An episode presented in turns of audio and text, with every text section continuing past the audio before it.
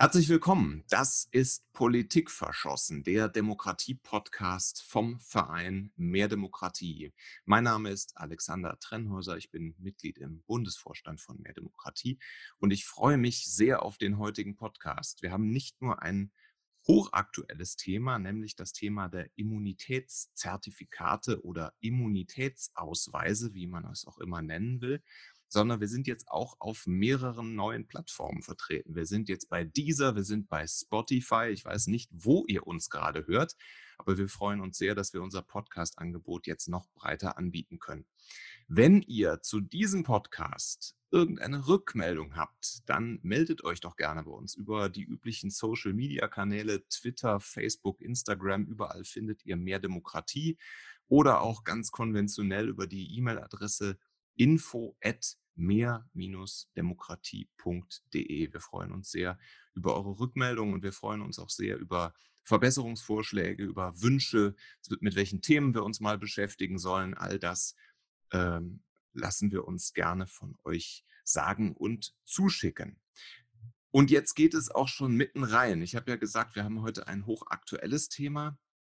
Äh, der Deutsche Bundestag beschäftigt sich mit einem Vorschlag ähm, für ein zweites Covid-19-Gesetz. Und in diesem Gesetz hat Jens Spahn auch drin reinschreiben lassen, ähm, einen Vorschlag für Immunitätsausweise. Das heißt, wenn Menschen nachweisen können, dass sie immun sind, dass sie diese Krankheit durchlitten haben, dann sollen ihnen daraus bestimmte Vorteile erwachsen. Soweit erstmal der Gedanke.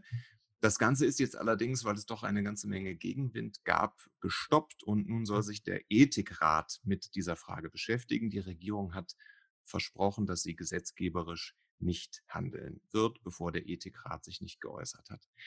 Der Vorschlag allerdings, der ist für mich und auch für meine Kolleginnen und Kollegen von Mehr Demokratie gar nicht neu gewesen, denn wir haben schon vor ja einer ganzen Weile, schon vor Wochen, ähm, ein Papier vorliegen gehabt von zwei Professoren, von Rainer Eichenberger und von David Stadelmann, die sich über sogenannte Immunitätszertifikate Gedanken gemacht haben und über die Frage, na, ist es eigentlich noch angemessen, dass man Menschen, die Covid-19 durchgemacht haben und die dann möglicherweise immun sind, ähm, dann die Grundrechte weiter beschneidet? Oder müssten die nicht eigentlich aus diesen Grundrechtseinschränkungen rausgenommen werden?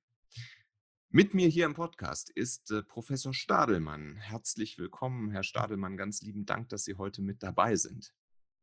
Herzliches ist Gott von meiner Seite. Herr Stadelmann, wir beide haben jetzt beide das, äh, den, das Video ausgeschaltet. Wir nehmen ja über Zoom auf. Wir sehen uns jetzt nicht. Ähm, deswegen müssen Sie mir äh, kurz erzählen, wo Sie eigentlich gerade sind.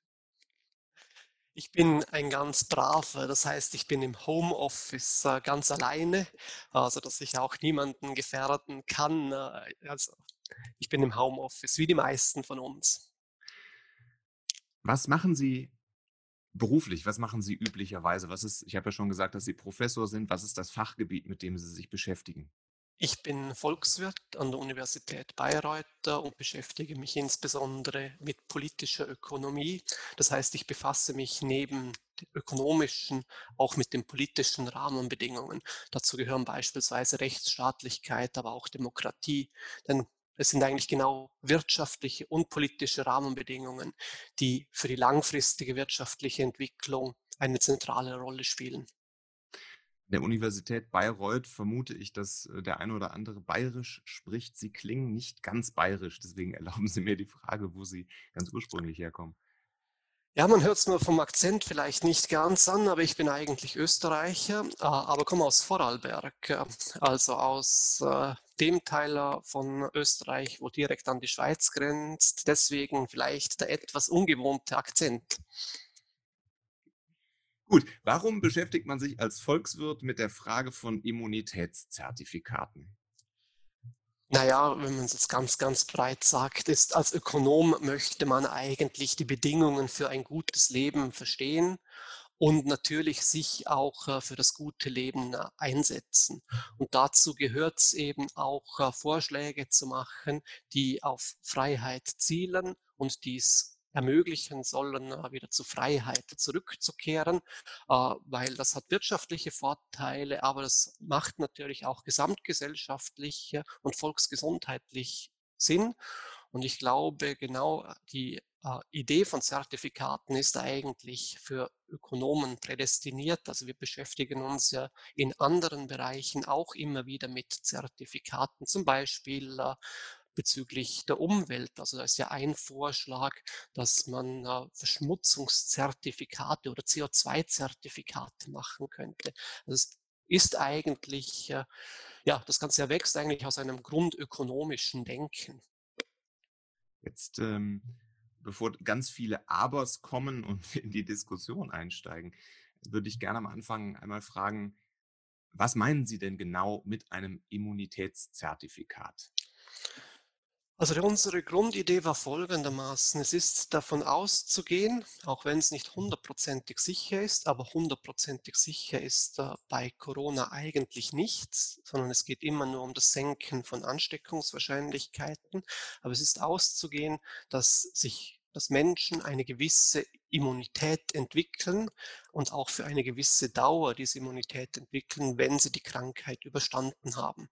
Sie können dementsprechend im Grunde als geimpft gelten, als immun eben für eine gewisse Zeit. Und dann macht es natürlich Sinn zu sagen, ja, hey, eigentlich diese Immune, die, die sollte man suchen, die sollte man finden, die wollen auch selbst wahrscheinlich gefunden werden. Und dann soll man die Immunität zertifizieren, also sozusagen Nachweise bringen, dass eine gewisse Immunität besteht. Und dann kann man diese Person entweder einsetzen in der Gesundheitspflege oder auch, die wollen sich wahrscheinlich selber einbringen und einsetzen und man kann diesen Personen schneller wieder alle Freiheitsrechte zurückgeben, die sie äh, bis vor kurzem eigentlich auch hatten. Und das ist, wie gesagt, volkswirtschaftlich gut. Aus dieser Richtung kommen wir. Aber es ist auch äh, sozial gut und natürlich auch volksgesundheitlich in dem Sinne, dass ja die Lockdown-Maßnahmen und Quarantänemaßnahmen auch die Psyche belasten. Und nachher ist es unklar oder eigentlich ja verrückt sogar, dass man jene Menschen, die eigentlich schon gesund und immun sind, auch noch zusätzlich belasten sollte. Also gesamtgesellschaftlich denken wir, dass das eigentlich der richtige Weg ist. Ich sage es jetzt mal ein bisschen flapsig. Ähm solche Viren äh, haben eine ähnliche Eigenschaft wie Ideen. Wenn sie überzeugend sind, dann verbreiten sie sich. Und deswegen frage ich mich, hat Herr Spahn diese Idee von Ihnen bekommen für ein Immunitätszertifikat und es einfach anders genannt? Oder ist das eine Idee, auf die man, wenn man näher darüber nachdenken muss, auch irgendwann kommt? Also ich glaube, wir waren sehr früh schon äh, in den Medien damit und sehr früh auch in der Diskussion. Wir waren ja drei Professoren, äh, nicht nur Rainer Eichenberger und ich, sondern sogar noch ein Philosoph, Rainer Hexelmann. Wir sind auch ein bisschen Individualisten und Einzelkämpfer natürlich, haben uns da aber gut zusammengetan. Ich glaube, wenn man anfängt, über das Problem nachzudenken, dann kommt man relativ schnell drauf. Aber viele brauchen immer einen gewissen Anstoß am Anfang, dass sie eigentlich über mal etwas nachdenken. Und ich glaube, es ist auch ganz, ganz wichtig, dass jetzt eine breitere gesellschaftliche Diskussion äh, dazu einsetzt.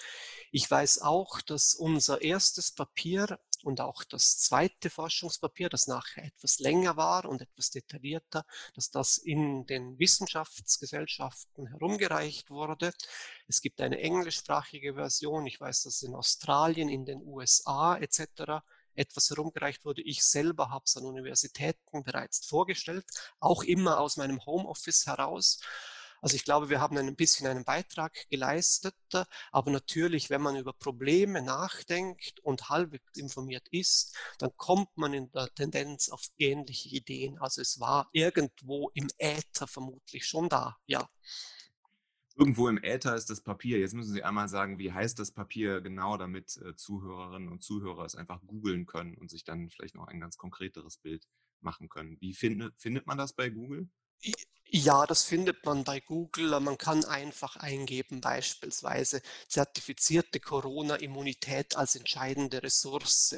Dann sollte das eigentlich kommen. Da kommt die Version vom 3. April.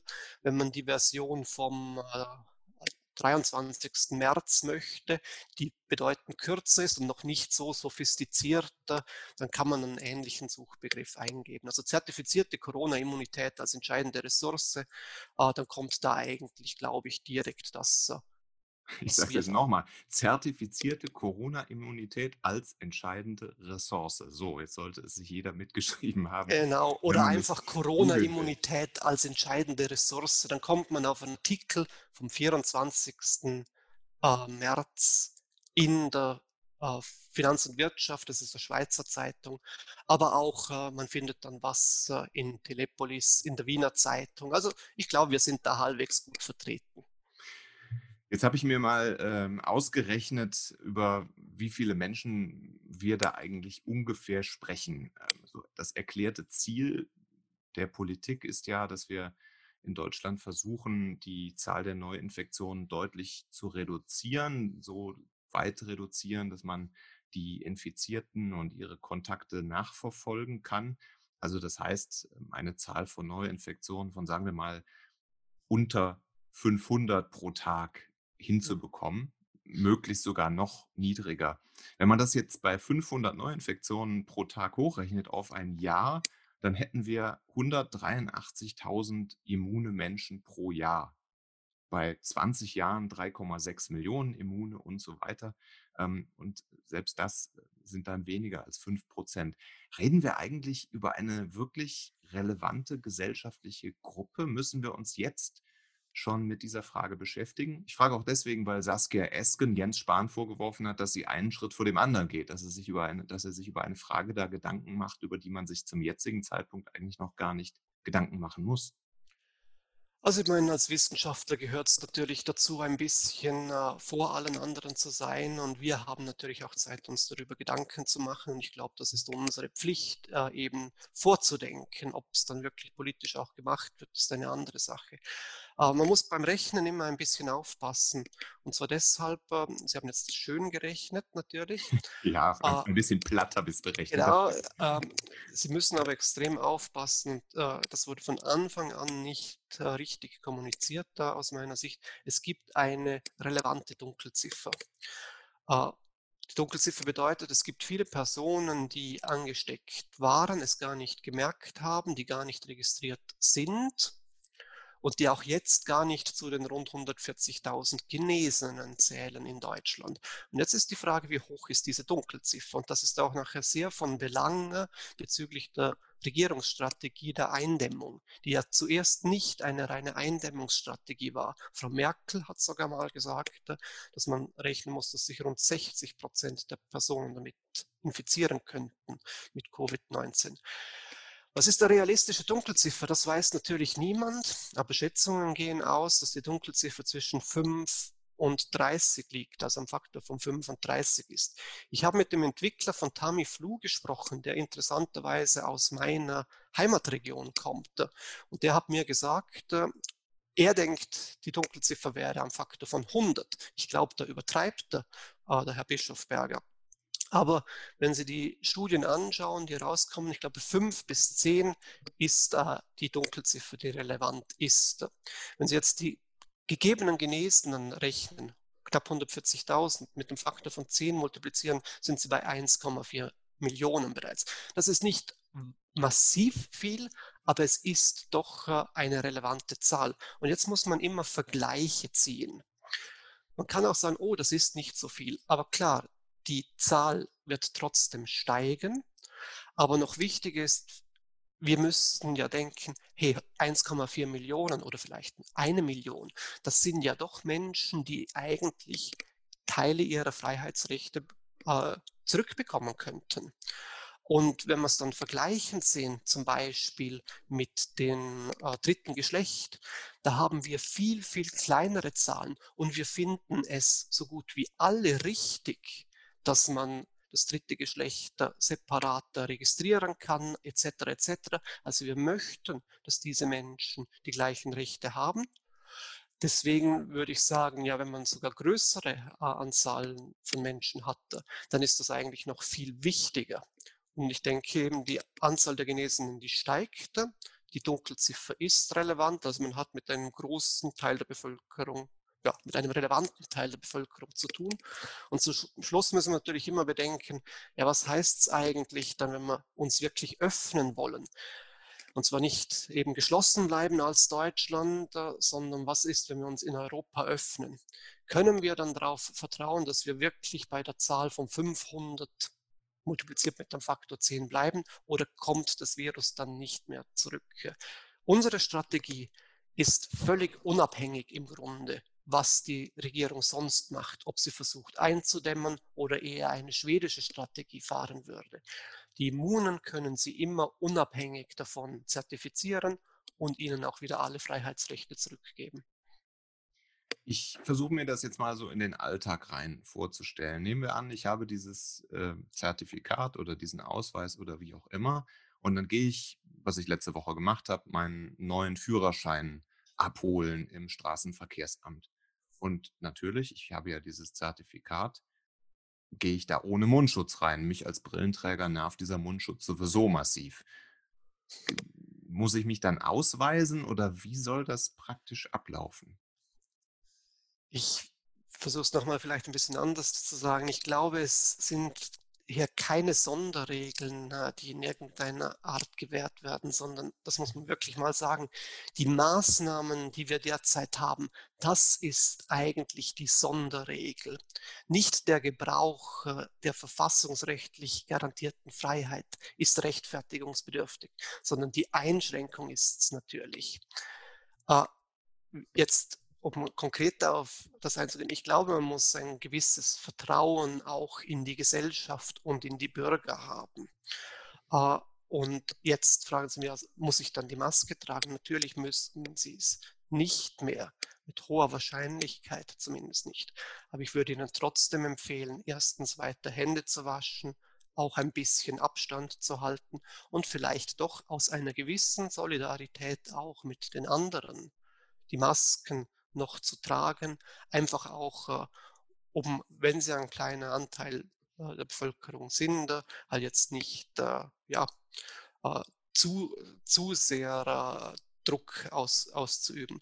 Ich würde aber dann, wenn man es jetzt konkreter macht, wenn man jetzt sieht, Altersheime werden zum Beispiel wieder geöffnet, aber nur für sehr, sehr wenige Personen am Tag, dann könnte man natürlich sagen, naja, die sehr, sehr wenigen Personen am Tag, die dürfen natürlich weiterkommen. Wenn dort sich aber jemand als immun ausweisen kann, dann kann er unabhängig von der Anzahl der anderen Personen, die nicht immun sind, ebenfalls ins Altersheim und entweder dort helfen oder eben die Besuche abstatten. Also es geht darum, wirklich eine Verbesserung durchzuführen. Äh, und das fände ich eigentlich recht toll, wenn ich jetzt immun wäre, was ich vielleicht bin, man weiß es ja nicht sicher. Äh, die Selbsttests kommen mittlerweile.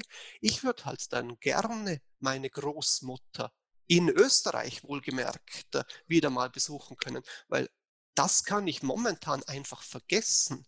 Ich komme nicht nach Österreich und ich komme ganz sicher nicht ins Altersheim zu den Zeiten, wo das vielleicht für mich geöffnet wäre. Und wenn ich dann als immune Person sagen kann, ja, ich tue doch meiner Großmutter auch was Gutes, indem dass sie mich jetzt sieht und ich gefährde niemanden, dann äh, weiß ich eigentlich nicht, warum man mir das verbieten soll. Und ich ziehe dann auch gerne noch zusätzlich die Maske an, wenn man denkt, dass das notwendig ist. Ich habe trotzdem in Deutschland jetzt in den letzten Wochen die ein oder andere Szene erlebt, äh, ganz normale Alltagssituationen, die plötzlich auf sehr unangenehme Weise eskaliert sind. Also ähm, eine ältere Dame, die der Frau vor ihr an der Supermarktkasse zu nahe rückt und dann wirklich ziemlich laut gemaßregelt wird. Schaffen wir nicht durch so eine ja, Ausnahmemöglichkeit, die ja dann vom Individuum aus betrachtet total berechtigt ist, ähm, nicht so ein permanentes gesellschaftliches Konfliktpotenzial? Ich glaube nicht. Ähm, also Immunität selber ist nicht auf Dauer. Das muss man mal das Erste sagen. Und das Zweite ist, äh, der Den Satz habe ich nicht verstanden. Warum ist Immunität nicht auf Dauer? Naja, wir wissen von SARS zum Beispiel, dass Immunität oder auch von normalen Grippeviren, dass Immunität ja nicht ewig andauert, sondern es ist für eine gewisse Zeit sind sie immun. Wenn sie, Ach so, jetzt, okay. Mhm. wenn sie jetzt immun sind, dann ist das wie ein Gewinn in der Lotterie des Lebens. Diesen Gewinn haben sie immer, unabhängig ob er zertifiziert ist oder nicht. Äh, aber es ist besser, wenn es Transparenz, äh, transparent zertifiziert ist. Äh, das Gute jetzt aber bei den Immunitätszertifikaten ist ja, dieser Gewinn ist nur so lange da, bis wir entweder nicht viele Immune haben, solange wir nicht viele Immune haben, so muss ich sagen, oder aber eine Impfung kommt. Nun, irgendwann in einem Jahr ist eine Impfung abzusehen und dann ist der anfängliche Gewinn, den jetzt vielleicht einige zufällig durch die Lotterie des Lebens bekommen haben, dann ist der natürlich weg. Und ich betone nochmals diesen Zufall. Es ist anders als bei Talenten oder Erbschaften. Äh, bei Zertifikaten geht dieser Gewinn eben wieder weg. Das Talent bleibt ihnen dagegen und die Erbschaft bleibt ihnen auch. Und da regen wir uns ja jetzt nicht so wahnsinnig auf, wenn jemand ein besonderes Talent hat, sei es besondere Intelligenz oder sei es extrem große Füße und dann ein sehr, sehr guter Schwimmer. Ich wäre auch sehr gerne ein extrem guter und schneller Schwimmer, aber ich habe halt relativ kleine Füße. Deswegen kann ich nicht so schnell schwimmen. Das sehe ich aber nicht als unfair an äh, in irgendeiner Form. Im Jobzusammenhang kann es natürlich trotzdem zu einer weiter steigenden sozialen Ungleichheit führen, etwa weil Jobschancen für Menschen, die immun sind, natürlich dann ein Stück weit höher sind. Ich, ähm, Sie hatten jetzt vorhin natürlich ein schönes und ja, sehr, sehr eingängiges Beispiel von jemandem gewählt, der immun ist und dann im Altersheim hilft.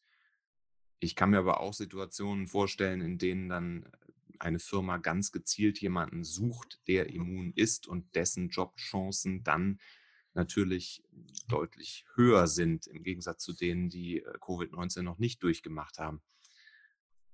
Der Vorwurf, der in der Diskussion schon kommt, ist auch, dass, auch hier, dass das doch eigentlich ein bisschen ungerecht ist, oder? Ja, äh, und zwar, es ist aber in jedem Fall, ja, und zwar auch ohne Zertifikate. Und so ohne Zertifikat ist es nur schlimmer. Ich dränge immer darauf, man muss vergleichende Analysen durchführen. Ohne Zertifikate gibt es trotzdem immune Personen. Und die kann ich natürlich auch suchen, wenn ich möchte. Hm? Das ist nicht mehr so schwierig, insbesondere wenn Sie einen Immunitätstest haben, den man selbst durchführen kann. Und der ist ja bereits draußen. Ohne ein Zertifikat Zertifikat spielt Insiderwissen eine Rolle. Und dann ist es viel, viel einfacher zu diskriminieren. Wenn beispielsweise ein Arbeitgeber weiß, dass ein Arbeitnehmer immun ist, viele andere Arbeitgeber das aber nicht wissen, dann droht dem Arbeitnehmer, dass der Wert der Ressource Immunität nicht vollständig durch ihn realisiert wird, sondern durch die Person, wo halt das Insiderwissen zusammen mit ihm auch hatte. Transparenz wird durch die Zertifikate geschaffen und es ist symmetrische Information dann für alle. Das heißt, sie haben viel weniger Diskriminierungsmöglichkeiten dank der Zertifikate als mit Zertifikaten. Ist immer das Gleiche. Äh, bis Transparenz ist besser für alle sichtbar als Insiderwissen. So muss man, glaube ich, denken und so muss man es vergleichend sehen. Wenn Immunität wirklich einen Wert hat, einen hohen Wert am Arbeitsmarkt, dann wird man Immunität suchen, unabhängig von Zertifikaten. Und dieses Suchen aber bedeutet dann auch, dass jene, die suchen, Insiderwissen ausnutzen werden können. Und das sehe ich als viel, viel schlimmer an, als wenn transparent einfach das da ist, staatlich zertifiziert auch, äh, hey, da ist eine gewisse Immunität da äh, und die gilt. Jetzt bin ich Anfang 40, ich bin ähm, recht gesund, halbwegs sportlich mittlerweile, ähm, bin also wirklich nicht in irgendeiner Risikogruppe. Auf dem Markt wäre bei einer völligen Transparenz das für mich ein Vorteil, wenn ich immun bin. Ja, wird es am Ende nicht vielleicht für mich sogar ziemlich attraktiv, mich ja ähnlich wie bei einer Windpockenparty auf einer Covid-19-Party anzustecken. Ist das nicht vielleicht ein völlig falscher Anreiz, den wir durch so eine Diskussion setzen?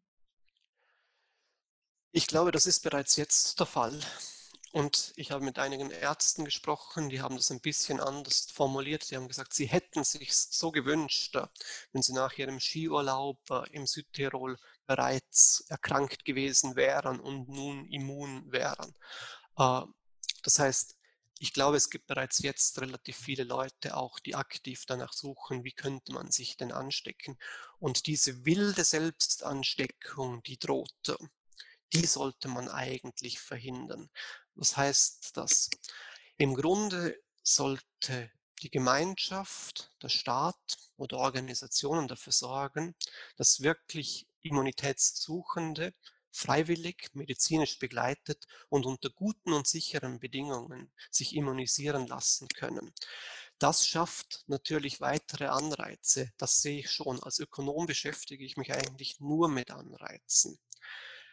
Aber wir wissen, dass wir so etwas managen könnten. Zentral ist, dass wir wirkliche Aufklärung brauchen über die Risiken, Informationen bereitstellen müssen und klare Einverständniserklärungen brauchen. Das ist nicht einfach. Dessen bin ich mir völlig bewusst.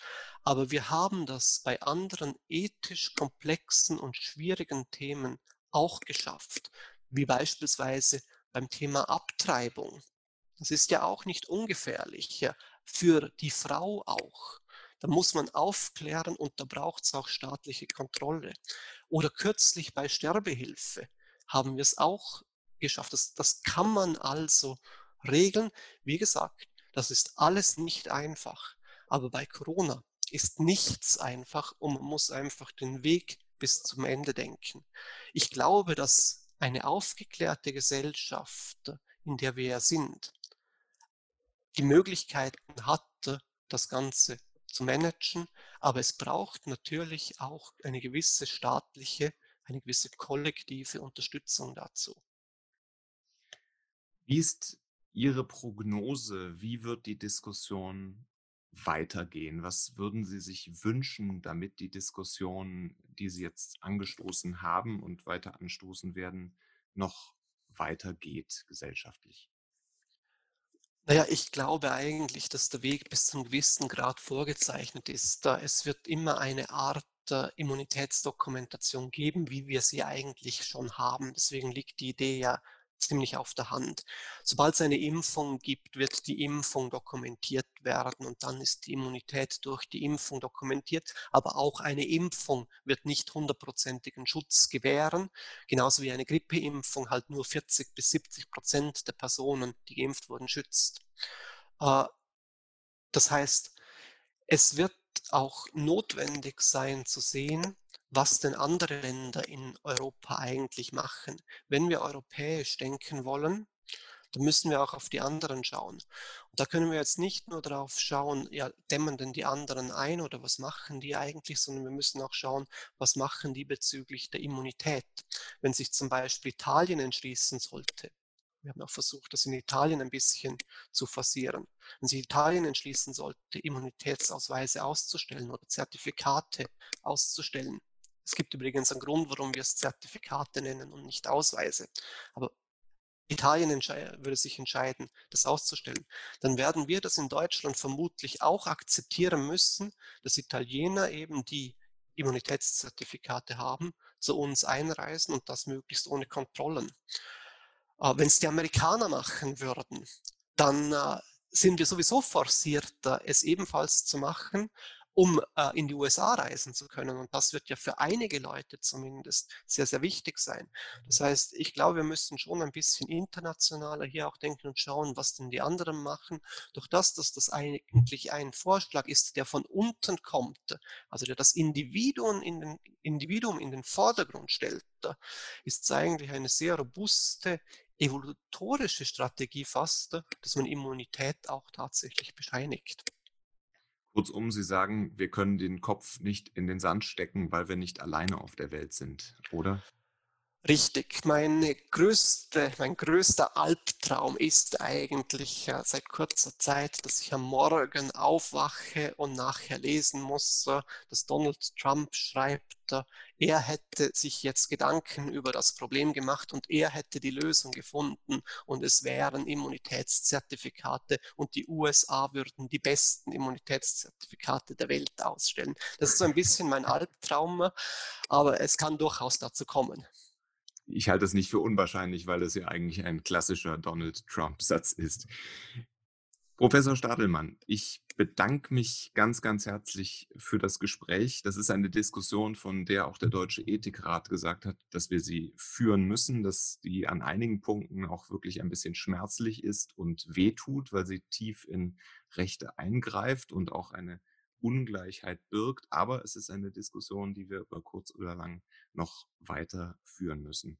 Ich bedanke mich ganz herzlich bei Ihnen, dass Sie für diesen Podcast zur Verfügung standen. Und das war auch schon Politik verschossen, der Demokratie-Podcast von Mehr Demokratie heute zum Thema Immunitätsausweise. Noch einmal, wenn ihr Anregungen habt, wenn ihr Fragen habt, wenn ihr Kommentare habt zu diesem Podcast, dann meldet euch gerne über Instagram, Twitter und Facebook oder einfach per E-Mail an info at mehr-demokratie.de. Wir sind ganz gespannt, was ihr uns zu unserem Podcast zurückmeldet. Wir machen das ja noch gar nicht so lange und äh, wollen natürlich immer noch ein kleines Stückchen besser werden. Bleibt gesund und ich wünsche euch noch einen schönen Tag, einen schönen Abend oder eine gute Nacht, je nachdem, welche Uhrzeit ihr jetzt gerade habt. Bis bald. Tschüss.